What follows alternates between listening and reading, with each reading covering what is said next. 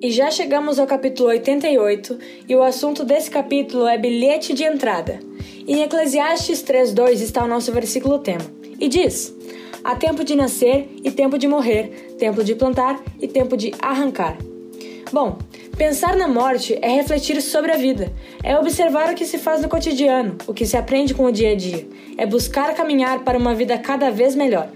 E como podemos viver melhor a cada dia para que a morte seja não ao final de tudo, mas uma mudança de estado? A resposta é Cristo. Viver em Cristo, com Cristo e observar o seu caráter e exemplo.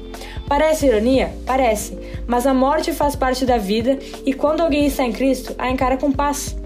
Jesus nos diz que estamos destinados a uma só morte.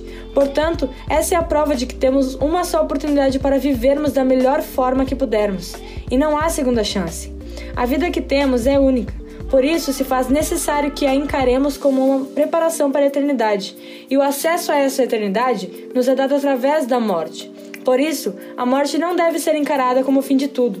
Deus, em sua infinita bondade, nos oportuniza crescimento, desenvolvimento e a evolução nessa vida.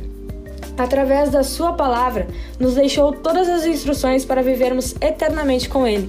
E lembre-se, a morte é a passagem para a eternidade. Durante a vida na Terra, nossas escolhas, nossa conduta é que determinam se estaremos com o Pai para sempre ou não. Pense, com Jesus nunca é o fim. Ore comigo. Deus, quero estar sempre disposto a viver mais, lutar mais, sorrir mais e ajudar mais. Em nome de Jesus, amém. A palavra final está em 1 Coríntios 15, 26. O último inimigo que será destruído é a morte. Até a próxima!